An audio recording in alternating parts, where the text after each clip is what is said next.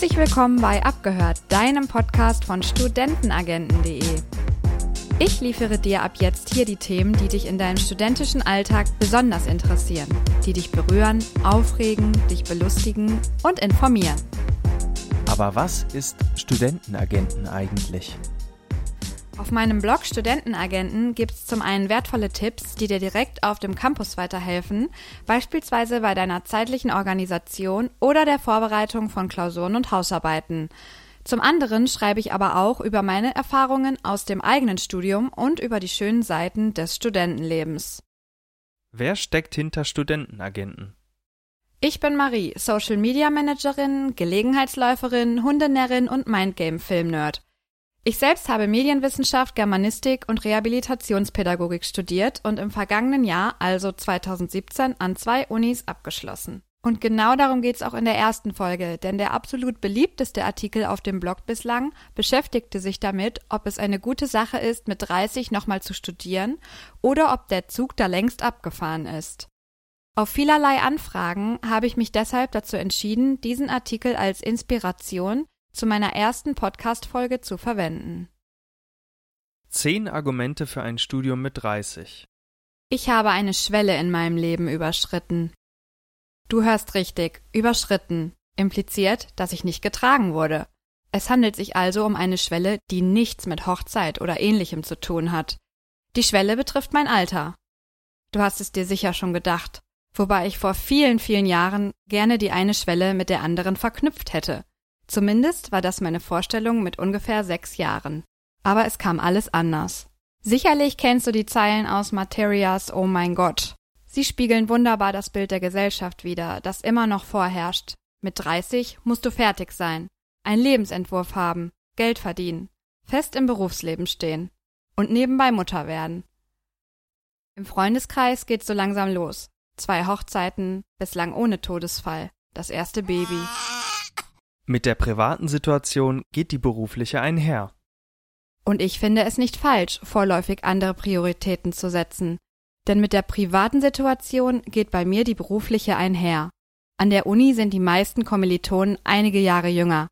Sätze wie mit 30 will ich gut verdienen und mein erstes in die Welt setzen gehören zum Standardrepertoire meiner studentischen Leidensgenossen. Schöner Plan. Den hatte ich damals auch noch. Fakt ist jedoch auch, dass unsere Generation später dran ist als die unserer Eltern. Das hängt mit vielen Einflussfaktoren zusammen. Erstmal Karriere machen, sich länger orientieren, Geld sparen und nicht zuletzt die erschwerte Partnerfindung im Zeitalter einer Wegwerfgesellschaft, in der wir zum Produkt degradiert werden. Ich sage nur Parship, Tinder und Co. Apropos Partnerbörsen, muss man eigentlich bei Elitepartner seinen Hochschulabschluss nachweisen, damit man sich Single mit Niveau nennen darf? Familienmitglieder äußern regelmäßig ihr Unverständnis über meinen Bildungsweg. Hör mal, wann bist du fertig und was bist du dann? Der Opa will das wissen. Man muss dazu sagen, dass besonders die Verwandten, die selbst nie studiert haben und nur den Weg von der Ausbildung ins Berufsleben kennen, also keinerlei Vorstellung davon haben, was es überhaupt heißt zu studieren, mit solchen unterschwellig vorwurfsvollen Fragen auf Familienfeiern auftrumpfen. Ich versuche, Verständnis für sie aufzubringen und mir Gegenargumente zu kneifen. Würde ja sowieso nichts bringen. Erinnert dich das an deine eigene Situation? Vielleicht bist du gerade nicht besonders glücklich über deine berufliche Situation, willst den Arbeitgeber wechseln oder überlegst, sogar trotz fester Anstellung noch zu studieren? Oder du bist Studentin, hast zuvor bereits gearbeitet und bist deshalb älter als deine Kommilitonen weshalb du die Befürchtung hast, beruflich benachteiligt zu werden? Im Folgenden bekommst du von mir die ultimative Pro-Liste mit zehn Argumenten, warum es gut ist, sich nicht zu früh festzulegen oder aber sich noch einmal neu zu orientieren. Übrigens ebenfalls auf dein Privatleben anwendbar. Zehn Argumente für ein Studium mit 30. Auch für dein späteres Vorstellungsgespräch nach dem Studium. Erstens, ein schwieriger Schritt von der vollen Berufstätigkeit in ein Studium beweist Mut.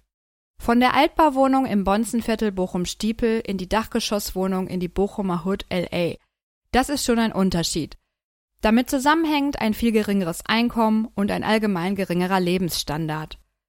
Wenn du schon mal ein volles Gehalt verdient hast, ist das eine extreme Umstellung. Du musst auf vieles verzichten, wenn du dich für ein Vollzeitstudium entscheidest. Und das beweist Mut. Der Mensch ist ein Gewohnheitstier und bewegt sich nicht gerne aus seinem bekannten Umfeld heraus. Und wenn du diesen Schritt gemeistert hast, beweist es, dass du in der Lage bist, dich weiterzuentwickeln und auch beruflich etwas wagst. Dass du also für deinen potenziellen Arbeitgeber nicht nur stumpf alltäglich deine Arbeitsprozesse durchführst, sondern eigene Ideen und frischen Wind in das Arbeitsklima einbringst und auch bereit bist, dich zukünftig hausintern weiterzubilden. Zweitens, du kannst dich durch deine vielfältigen Erfahrungen eindeutig positionieren und hast über den Tellerrand hinausgeblickt. Du hast eine Ausbildung gemacht, in verschiedenen Bereichen gearbeitet, neben dem Studium diverse Minijobs ausgeführt und Praktika absolviert. All diese Erfahrungen haben dich standfest gemacht und du hast herausgefunden, was zu dir passt und was dir Spaß macht. Du weißt jetzt genau, was du willst. Und nicht nur theoretisch, sondern praktisch. Auch Erfahrungen, die für dich persönlich nicht so schön waren, haben dich weitergebracht. Denn zu wissen, was man nicht möchte, impliziert, dem näher zu kommen, was man wirklich will. Viele Menschen entscheiden sich früh für einen beruflichen Weg und trauen sich dann nicht mehr den Pfad zu verlassen, obwohl sie dieser eigentlich nicht erfüllt. Eines solltest du dir aber immer merken. Dein Beruf ist das, womit du den Großteil deines Lebens verbringen wirst. Bist du in deinem Beruf nicht glücklich, hat das auch negative Auswirkungen auf dein Privatleben.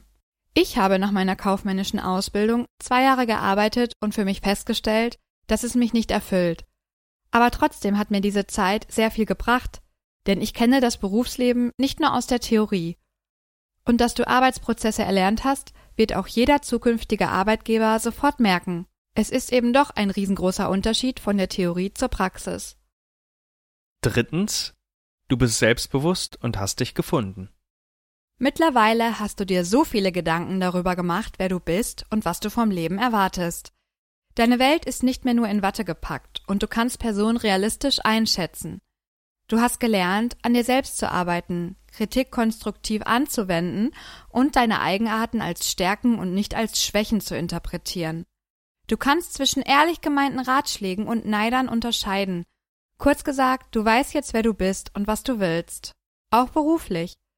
Diese Einstellung und dieses Wissen werden andere schnell bemerken, denn du trittst dadurch ganz anders auf. Du weißt, dass nur du deinen Weg mit all seinen Höhen und Tiefen gegangen bist und andere Menschen dich deshalb nicht fair oder beurteilen können. Und wenn sie das trotzdem tun, dann aufgrund eigener Minderwertigkeitskomplexe. Potenzielle Arbeitgeber werden dieses Selbstbewusstsein schätzen, wenn sie gute Arbeitgeber sind. Viertens, du weißt, was du nicht willst. Ich hatte es schon kurz angeschnitten. Durch deine vielfältigen Erfahrungen weißt du jetzt, was du nicht willst. Viele Wege führen nach Rom, und manchmal muss man auch eine Abzweigung nehmen, um so auf den richtigen Weg zu gelangen. Hätte ich meine Ausbildung nicht gemacht, dann wüsste ich nicht, dass so ein Büroalltag mit relativ unspektakulären Aufgaben nicht das Richtige für mich ist. Ich habe mich an der Ruhr-Universität in Bochum und an der Technischen Universität in Dortmund weitergebildet – in zwei komplett unterschiedlichen Studiengängen. Und auch das bereue ich nicht, denn ich weiß, ich kann meine erlernten Fähigkeiten allesamt gebrauchen. Als Beispiel Didaktische, pädagogische und psychologische Kenntnisse aus dem Lehramtsstudium sind ebenfalls in der Wirtschaft und in der Medienbranche hilfreich, denn auch dort ist die Kommunikation zentral. Ah. Genauso solltest du dir die Frage stellen, was kann ich Positives aus meinen bereits erlernten Fähigkeiten ziehen? Es ist immer die Lebenserfahrung, die dich weiterbringt. Optimal kannst du zusätzlich einzelne Teildisziplinen miteinander verbinden. Beispiel Durch meine kaufmännische Ausbildung habe ich gut bezahlte Nebenjobs im Büro ergattert, durch die ich mir mein Studium finanzieren konnte. Fünftens. Du bist privat und beruflich glücklich, weil du dein Ding machst. Du hast deinen Weg ganz allein gewählt. Und auch das ist ein schlagkräftiges Argument vor deinem neuen Arbeitgeber, Du hast dich nochmal weitergebildet, um beruflich die Erfüllung zu finden und nicht unzufrieden am Nachmittag zu Hause zu sitzen. Denn das wirkt sich auch auf dein privates Umfeld aus. Und wenn du etwas länger gebraucht hast oder auch noch einmal neu anfangen willst, weil du vielleicht ein Kind bekommen hast oder dich erst nicht getraut hast, etwas Neues zu starten, sei verdammt nochmal stolz auf dich, dass du es jetzt noch anpackst. Du wirst es bestimmt nicht bereuen, denn Man ist vor allem dann in etwas gut und erfolgreich, wenn man total dahinter steht. Und du hast nur das eine Leben. Deine Zeit ist jetzt. Also genieße sie. Auch während des Studiums. Denn diese Zeit kommt nie wieder. Nutze diese Phase in deinem Leben, egal wie alt du bist. Sechstens. Du bist flexibel und kannst dich extrem schnell weiterentwickeln. Genau das zeigt dein beruflicher Werdegang. Du hast Durchhaltevermögen, weil du dein Studium durchziehst, obwohl du schon die Möglichkeit hättest, ein volles Einkommen zu verdienen. Nebenbei wuppst du außerdem noch den eigenen Haushalt, machst einen Nebenjob, gehst zum Sport, triffst Freunde und Familie und hast vielleicht sogar schon selbst ein Kind. All das ist bereits der größte Beweis dafür, wie viel du schaffen kannst. Außerdem erfordert die heutige Schnelllebigkeit der Gesellschaft eine Offenheit und die Bereitschaft, sich ständig weiterzubilden. Durch deine vielfältigen Ausbildungswege bist du das beste Beispiel für einen Allrounder, der alles auf einmal auf die Kette kriegt und nicht völlig überfordert nach dem Studium ohne jegliche Berufserfahrung die Welt nicht mehr versteht. Siebtens. Ein beruflich breites Spektrum verschafft dir ein Alleinstellungsmerkmal auf dem Arbeitsmarkt. Deshalb sei nicht zu bescheiden und führe deine Kenntnisse und Fertigkeiten allesamt in deinen Bewerbungen auf, auch wenn es sich um unterschiedliche Bereiche handelt. Ein guter Arbeitgeber wird deine verschiedenen Stärken eher würdigen, als sich dafür zu verurteilen, denn er erkennt, welchen Mehrwert du seinem Unternehmen bringst. Und wenn die berühmt-berüchtigte Frage Könnten Sie sich denn nicht entscheiden? aufkommt, einfach mal antworten Nein, denn ich habe eben viele Fähigkeiten und Interessen. Achtens. Du hast noch alle Möglichkeiten, dich zu verwirklichen. Du willst endlich das machen, was dein Herz begehrt? Super! Weil du dich jetzt in die Richtung weiterbildest, die dich wirklich interessiert. Was denkst du, wie viele Menschen dir hereinreden und erzählen, dass das so nicht geht, selbst aber totunglücklich in ihrem Job sind? Und was bringt es dir, mit 18 in einen Beruf gestartet zu sein, den du eigentlich hast, dich aber nicht mehr weiterzuentwickeln? Richtig, nix. Haben wir nicht alle den Wunsch, ein Leben zu führen, von dem wir keinen Urlaub brauchen? Du lebst doch nicht, um zu arbeiten, sondern arbeitest, um zu leben. Viele Menschen glauben, dass Arbeit keinen Spaß machen muss und in erster Linie sicher sein soll, bevor sie sich mit deinen Interessen deckt. Ich finde diesen Ansatz falsch, denn dein Beruf sagt viel über dich und deine Persönlichkeit aus, was du magst, was du bereit bist zu leisten und welche Charaktereigenschaften du besitzt. Neuntens. Dein Arbeitgeber muss zu dir passen.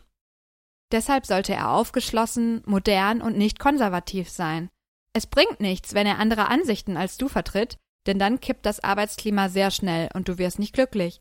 Deshalb sollte dein Arbeitgeber positiv zu deinen Berufserfahrungen und zu deinem Studium mit 30 oder nach der Ausbildung stehen. Nicht nur du suchst einen Job, sondern Unternehmer suchen auch gute Mitarbeiter. Das heißt, du bist kein Bittsteller, sondern beide Seiten wünschen sich von dem Gegenpart einen Mehrwert. Deshalb solltest du keine Angst vor Bewerbungsgesprächen haben, die in die Hose gehen können. Jedes Gespräch kannst du als Training ansehen und weiter an dir arbeiten. Und Arbeitgeber, die deine Stärken nicht anerkennen, passen sowieso nicht zu dir. Zehntens. Du bist ein Allround-Talent und durch Praktika, Jobs und das Studium dreifach qualifiziert. Nachdem du in der Uni warst, kochst du dir zu Hause ein Mittagessen, putzt, schmeißt den Haushalt und liest ganz nebenbei noch 20 Seiten für die Uni, die du für die Vorbereitung deines Referats benötigst. Danach fährst du ins Büro, wo du halbtags in einem Nebenjob tätig bist. Einmal die Woche gibst du Nachhilfe und ganz nebenbei ist dann noch das Praktikum.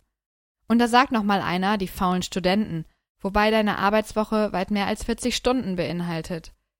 Damit beweist du neben Durchhaltevermögen auch einen verdammt großen Ehrgeiz, Eigenständigkeit und auch, dass du dir nicht zu schade bist, Aufgaben zu übernehmen, die eben sein müssen. Du bist ein Organisationstalent und dein Tag ist perfekt durchgeplant. Manches Wochenende verbringst du in der Universitätsbibliothek, um ungestört zu arbeiten. Und dann sind da auch noch Freunde und Familie, die du nicht vernachlässigen möchtest. Weil du Schokolade liebst, findest du auch noch Zeit, um den See zu joggen oder im Schwimmbad ein paar Bahnen zu ziehen. Du kannst dein eigenes Geld verdienen und trotzdem deinen Traum verwirklichen. Jeder Chef wird das als Vorteil würdigen. Fazit: Du kannst alles sein, was du möchtest. Du musst nur anfangen. Klingt übertrieben, ist aber so.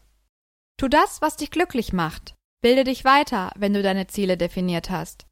Du kannst aus jeder Erfahrung für dich etwas Relevantes herausziehen. Alles, was du in deinem Leben bis jetzt erreicht hast, hat dir für deine Entwicklung und für deinen Werdegang etwas gebracht. Natürlich ist die Konkurrenz groß und die meisten Mitbewerber auf akademischem Level sind erst Mitte 20. Jedoch hast du den Vorteil, wenn du schon älter sein solltest und deinen Bildungsweg noch einmal erweitert hast, dass du schon genau weißt, was du willst, fest im Leben stehst, weißt, wer du bist und was du kannst und das tust, was du wirklich möchtest. Und dabei geht es dir in erster Linie um deine Leidenschaft an dem Beruf, der dein Ziel ist. Also, mach deinen Traum wahr. Sich auszuprobieren heißt, sich kennenzulernen und sich zu finden. Die Zeit im Studium ist für mich extrem wichtig gewesen.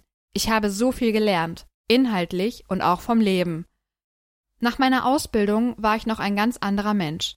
Ich wusste noch nicht ganz genau, was ich vom Leben will. Jetzt weiß ich das. Und ich habe Schritte in die Wege geleitet, um das zu erreichen. Manche Menschen haben das Glück, schon immer ganz genau zu wissen, was sie wollen, andere jedoch nicht. Auch für dich gilt, ob früher oder später, du musst nur anfangen. Wenn ich in meinen Job starte, dann mit vollem Elan, Heißhunger auf spannende Tätigkeiten und genau wissend, das ist, was ich will.